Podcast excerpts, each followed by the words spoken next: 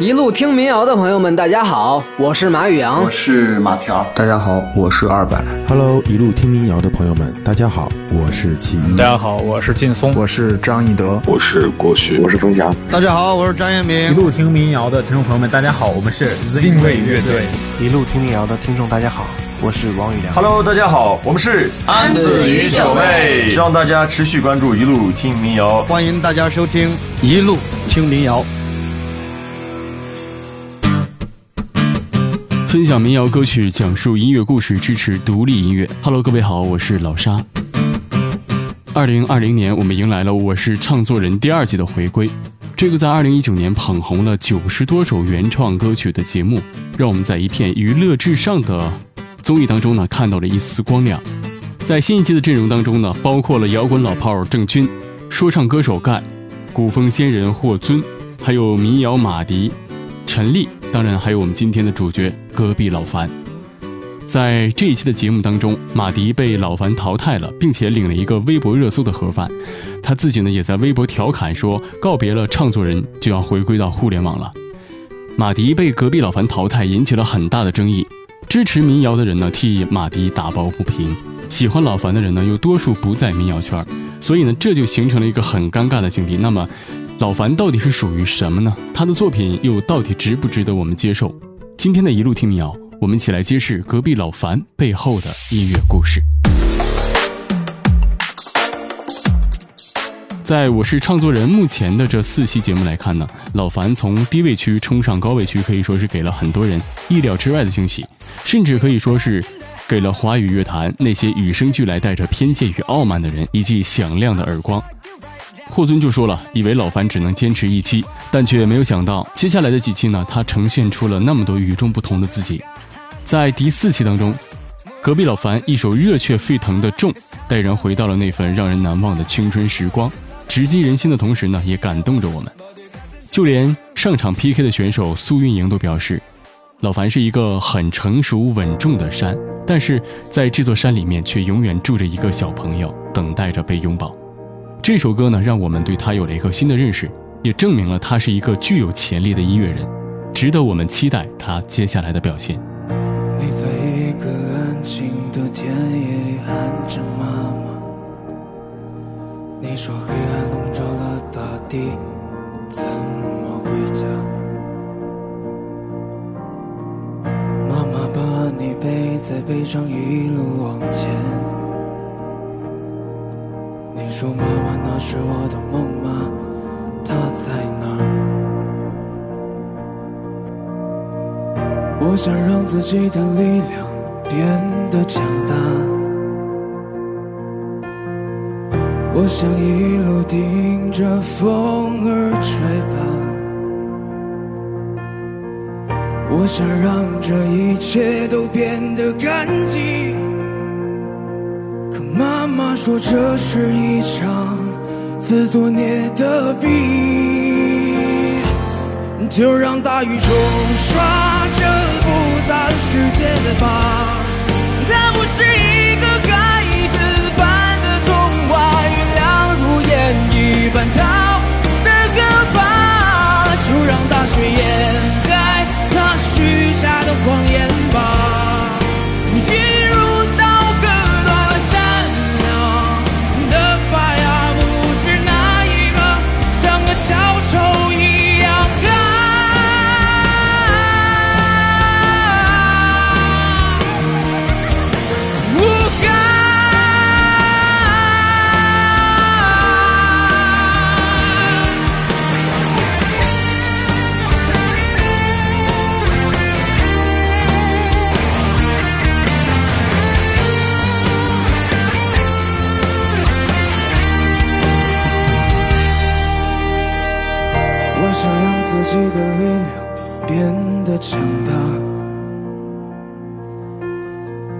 我想一路顶着风儿吹吧，我想让这一切都变得干净。妈妈说这是一场自作孽的病，就让大雨冲刷这复杂的。世界吧。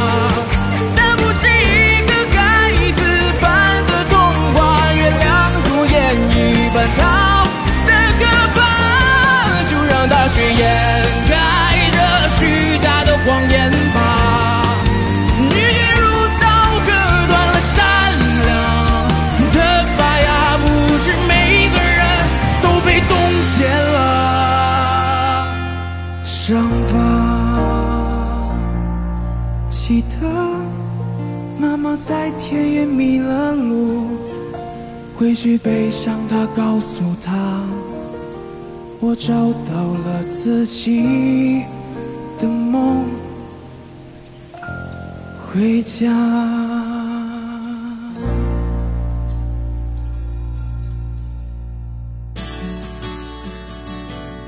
我们总是喜欢以自己的认知，或者说以自己的惯性思维啊，来评判一个人，或者说一位歌手的好坏。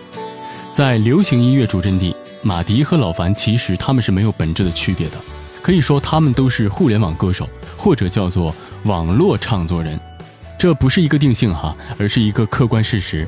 从豆瓣火起来的马迪和从抖音被人们熟知的隔壁老樊，他们有很多的相似，同为草根歌手，都搭上了民谣的标签。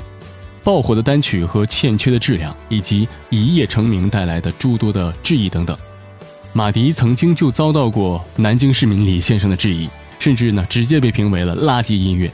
但是几经春秋之后，二人却也是把酒言欢了。马迪的《南山南》在当时很火，也很容易赚到钱。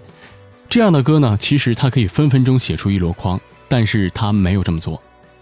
而如今的隔壁老樊呢，似乎碰到了和马迪同样的境地。这是一个网络时代，网络在进化，唱作人也在进化，但遗憾的是，唱作人的门槛却在一步步的降低。某音上随便一首粗制滥造，甚至都谈不上造的一段旋律，轻轻松松呢就能拿下不菲的收益。这是一个业态的畸形。老樊很不幸又很幸运的诞生在了这个畸形圈中，所以他引来的争议是与生俱来的。在这样一个浪潮当中，老樊面对着。更低的门槛和更多的可能，是革新自己还是保守残缺呢？这要看老樊自己的选择了。世界上有三种人，世界上有三种人，世界上有三种人，一生和平。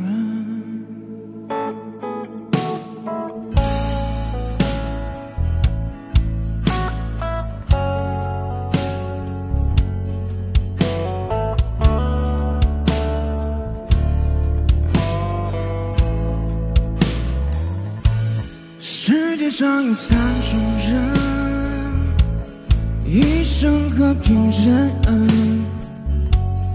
要问是什么病？神经病，中耳病，要不了人命。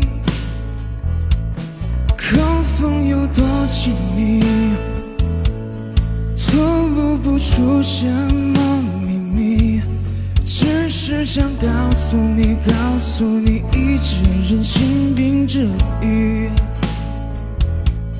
原来太阳是蓝色，原来蜂蜜是苦的。看着镜子里的我，是快乐和自己的争夺。原来人是善良的。是如此脆弱，看着别人的快乐又蓬勃又苦涩，最难忘的。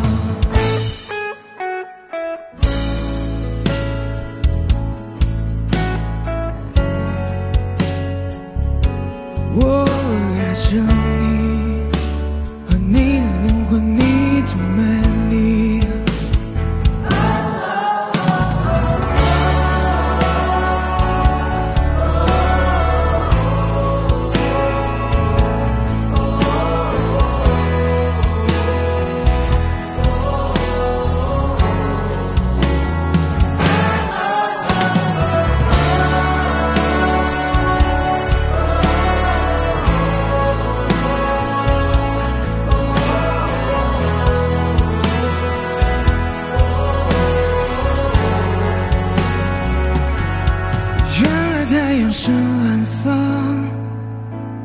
原来蜂蜜是苦的。看着镜子里的我，是快乐和自己的争夺。原来人是善良的，原来人心如此脆弱。看着别人的快乐，又奔波又苦涩，最。难忘的。原来太阳是蓝色，原来蜂蜜是苦的。看着镜子里的我，是快乐和自己的挣脱。原来人是善良的。原来人是如此脆弱，看着别人的，撕碎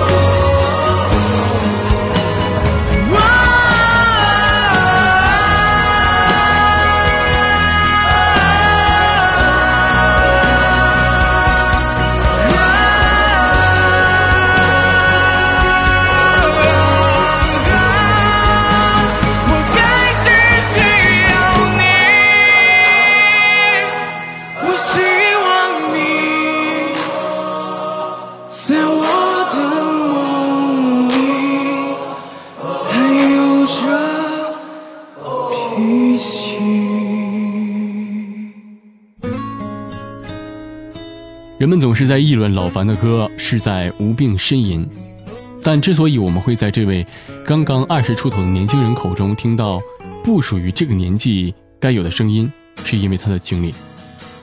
隔壁老樊的原名叫樊凯杰，二零一四年，十六岁的老樊呢从天津回到了老家平泉上高中。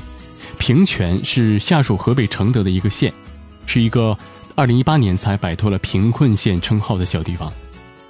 老樊在老家待的时间并不长，六年级呢他就离开家去天津的一所武校学习散打。当时呢还被老师夸赞有唱歌天赋的他，本来有机会选择学音乐的，但是迫于家庭经济的条件，他选择了放弃。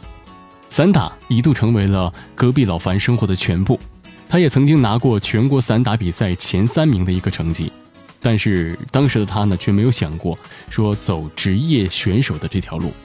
事实上，那个时候的隔壁老樊对未来还没有概念，就像现在的很多人一样，对自己的未来没有方向。他只知道不停的比赛拿成绩，但是没完没了的生活让他感觉好像自己的人生走到了尽头。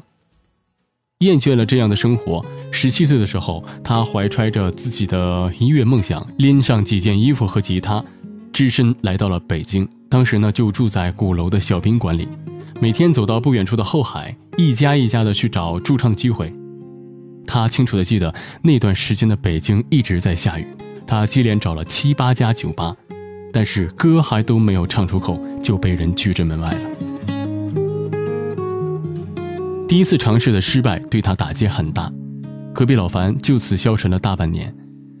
那个时候的状态，用他的话来说，就是一句都不想唱了。这件事算是彻底击垮了当时他对音乐的追求。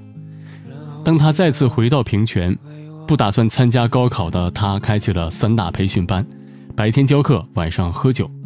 紧接着就碰到了自己第一次转折的机会。那天晚上，喝了很多酒的老樊被朋友拱上了酒吧的舞台，意外的获得了酒吧老板的赞赏。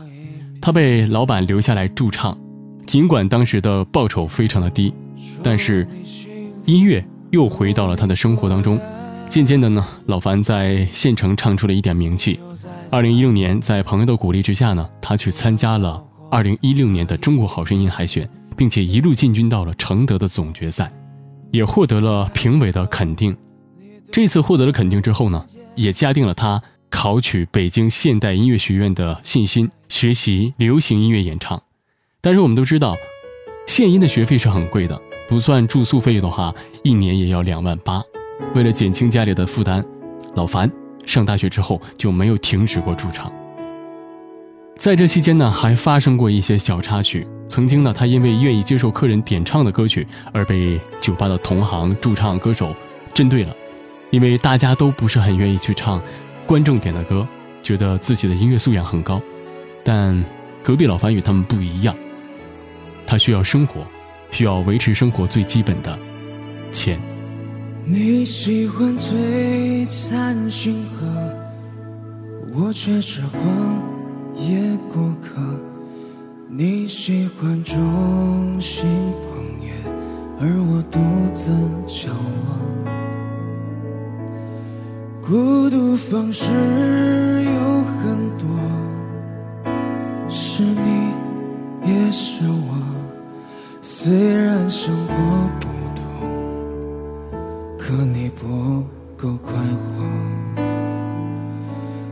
我从来没想过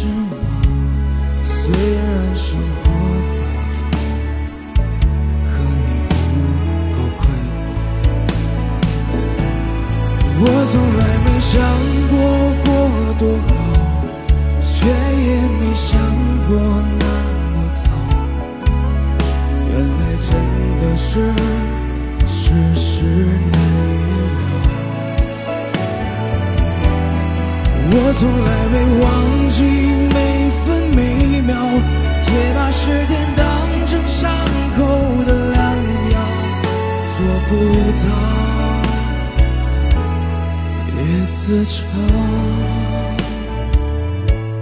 我从来没想过过多好，却也没想过那么糟。原来真的是事实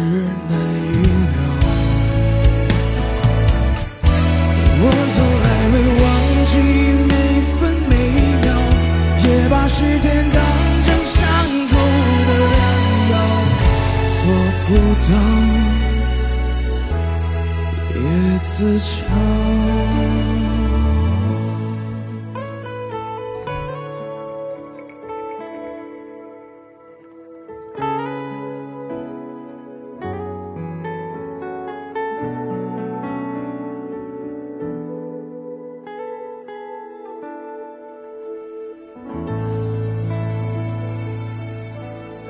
这种驻唱维持生计的日子呢，很快又发生了转折。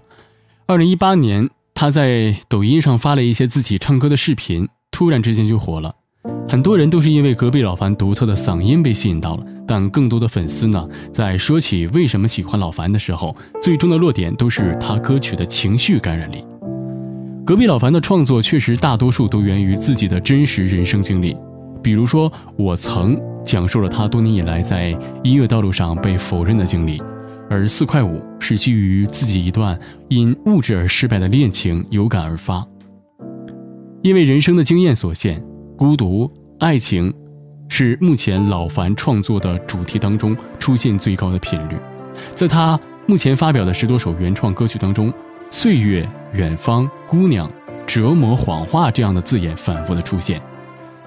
每个人呢，都或多或少的能从老樊的歌里找到自己的影子。老樊所讨论的，恰恰是最容易引起普通人共鸣的话题。其实这类风格的歌曲并不少见，只不过老樊是众多原创音乐人当中比较幸运的那一个。我曾想要我的歌声无尽沉沦的感动，我曾把他们当作我风雨过后那一道彩虹，我曾把堕落的原因都丢给时间，我曾把机会。就扔在我眼前。我曾把完整的镜子打碎，夜晚的枕头都是眼泪。我多想让过去重来，再给我一次机会。我想说过去的时间，我谁都不为，除了空谈，也？就是是是非非。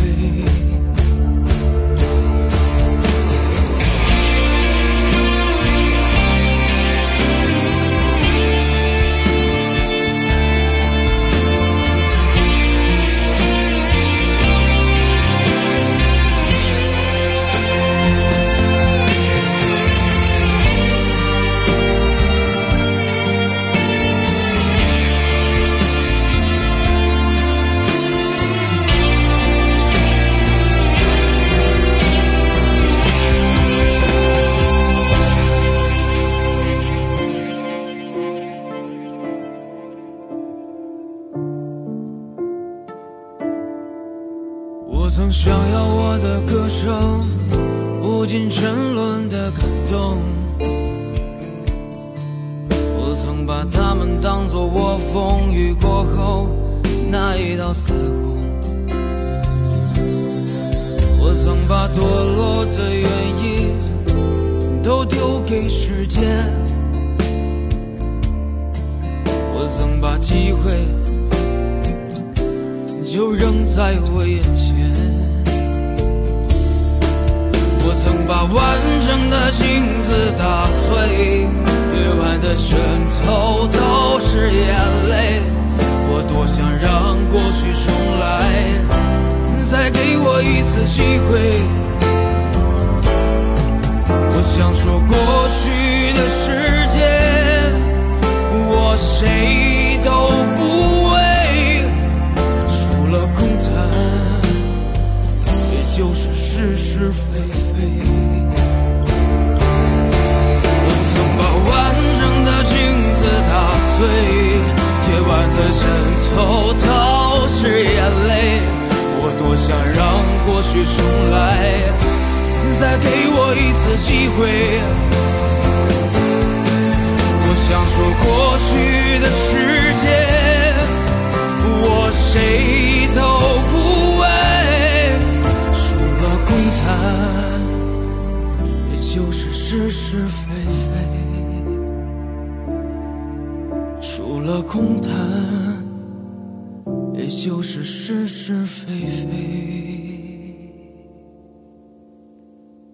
虽然说起老樊，很多人都会认为他的歌曲没有什么内涵，他的歌词也经不起推敲。或者质疑他为什么去一再的迁就听众的喜爱，而不是做自己的作品。其实这就涉及到另外一个原因了，就是，并不是每一个爆火的流量歌手都有能力和勇气去做出转型的改变，因为更多的人可能只是愿意对他爆火的这首作品买单，而不是愿意去为这位歌手买单。我们可以看到，在唱作人的舞台上。老樊一直在努力的想要撕掉身上的这样的一个标签，而且他是有能力去做到这一点的。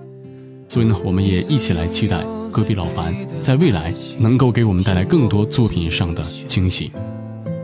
好了，这期的节目就到这里了。分享民谣歌曲，讲述音乐故事，支持独立音乐。欢迎大家在微信公众号搜索“一路听民谣”，关注我们。我是老沙，下期再见。我跌跌撞撞奔向你，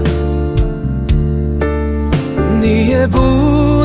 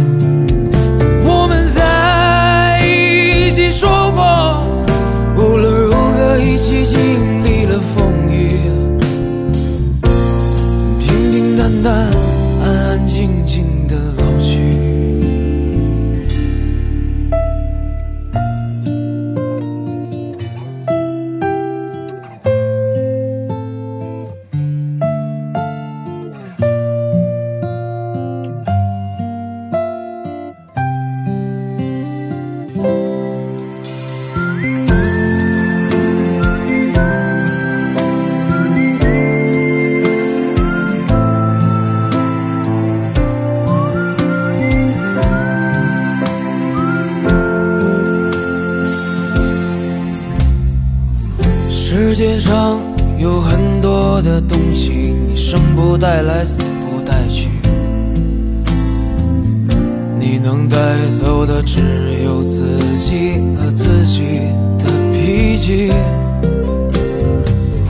你曾拥有最美的爱情，你听过最美的旋律，触摸过一个人孤独的恐惧，也看到过最美的风景。